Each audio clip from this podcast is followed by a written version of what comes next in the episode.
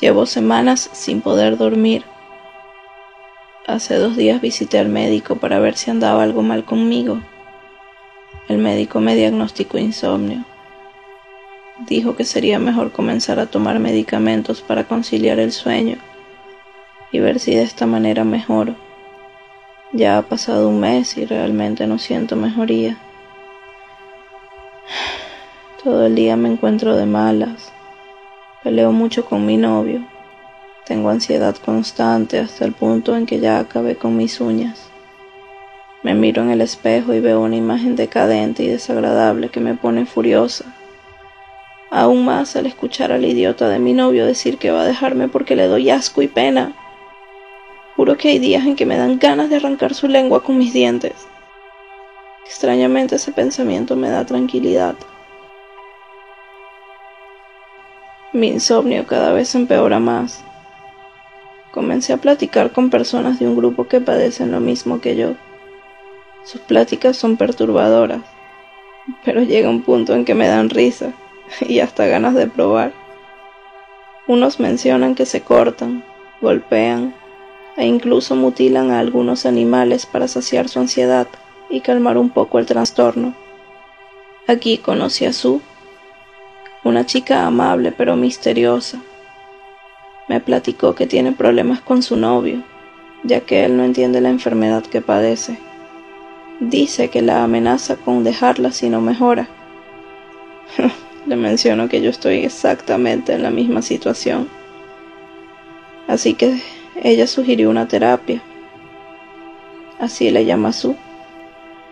Aquí nosotros planeamos cómo asesinaríamos a nuestros novios si intentaban dejarnos. Raramente eso nos calma. Su dice que le cortará la garganta y se quedará con su cuerpo. Dice que así ella podrá dormir más tranquila. Yo por mi parte aún no tengo ni idea de qué voy a hacer. Llevo tres meses hablando con Su. Ella me calma con sus locuras de cómo matar a su novio por lo menos ya no tomo medicamentos. Pero ahora mientras me encuentro sola, alguien me habla. Alguien me dice que soy miserable, que debería terminar con mi vida. Y así me paso horas mirando el cielo gris y sobrio por la ventana. Era un día tranquilo, hasta que llegó Jay y comenzó a empacar sus cosas. Me gritó que estaba harto de mí, que no podía seguir viviendo así. Yo le grité y rogué que no me dejara, pero él me empujó contra la pared y señalaba mi cabeza con su dedo mientras me decía que yo estaba loca, que me encerrara en un hospital. Sus palabras me pusieron muy nerviosa. Lo empujé y corrí hasta la cocina. La voz que les conté comenzó a decirme que hiciera algo.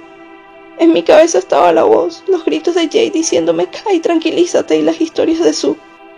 De un grito fuerte, tomé un cuchillo y sin pensar corté su garganta.